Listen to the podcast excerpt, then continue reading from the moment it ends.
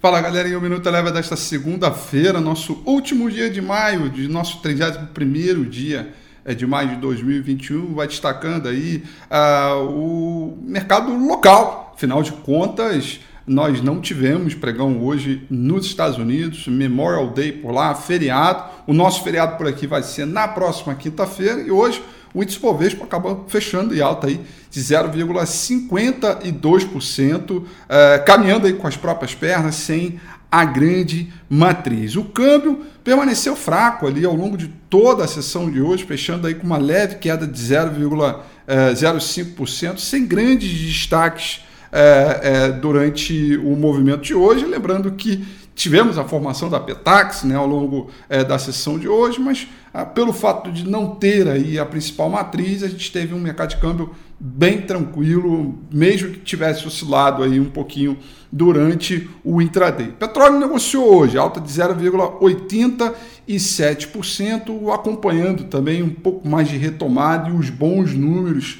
é, de atividade que vieram na China, que fizeram aí as commodities, tanto metálico como de energia, subirem hoje. Destaque positivo para as ações do índice Bovespa, ficaram para as ações da Cosan, que fecharam com alta de 6,61%, destaque negativo para as ações da Braskem, que caíram 3,23% para a sessão de hoje. Amanhã volta tudo ao normal, os Estados Unidos retoma, a gente vem aí com fluxo é, é, mais intenso, certamente com maior liquidez, teremos aí uma direção, mas o fato é que o mercado fechou com um novo aí, uh, marco histórico de fechamento, com 126.215 pontos, é, mantendo aí o ritmo de retomada e de ampliação da tendência de alta, mirando aí os 130 mil pontos. O Minuto Eleven fica por aqui. Quer ter acesso a mais conteúdos como esse? Inscreva-se em nosso site www.elevenfinancial.com e também siga a gente nas redes sociais. Eu sou Rafael Figueiredo e eu te espero no próximo Minuto Eleva.